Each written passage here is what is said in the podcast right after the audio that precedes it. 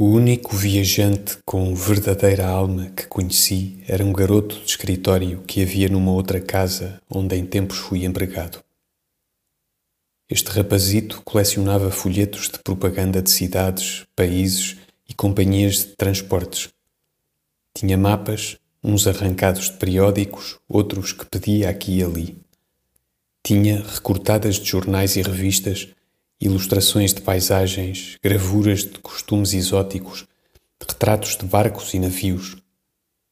E às agências de turismo em nome de um escritório hipotético, ou talvez em nome de qualquer escritório existente, possivelmente o próprio onde estava, e pedia folhetos sobre viagens para a Itália, folhetos de viagens para a Índia, folhetos dando as ligações entre Portugal e a Austrália. Não só era o maior viajante, porque o mais verdadeiro que tenho conhecido. Era também uma das pessoas mais felizes que me tem sido dado encontrar. Tenho pena de não saber o que é feito dele, ou na verdade suponho somente que deveria ter pena. Na realidade não a tenho, pois hoje que passaram dez anos ou mais sobre o breve tempo em que conheci, deve ser homem, estúpido, cumpridor dos seus deveres, casado, talvez, sustentáculo social de qualquer morto, enfim, em sua mesma vida.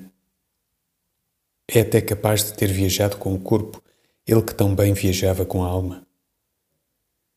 Recordo-me de repente.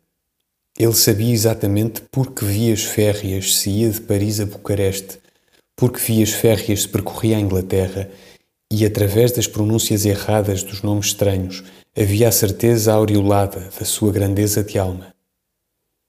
Hoje, sim, deve ter existido para morto, mas talvez um dia em velho se lembre como é não só melhor, senão mais verdadeiro, o sonhar com Bordeus do que desembarcar em Bordeus.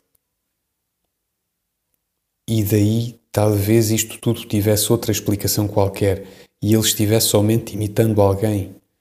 Ou, sim, julgo às vezes considerando a diferença hedionda entre a inteligência das crianças e a estupidez dos adultos, que somos acompanhados na infância por um espírito da guarda que nos empresta a própria inteligência astral e que depois, talvez com pena, mas por uma lei alta, nos abandona como as mães animais às crias crescidas, ao cevado que é o nosso destino.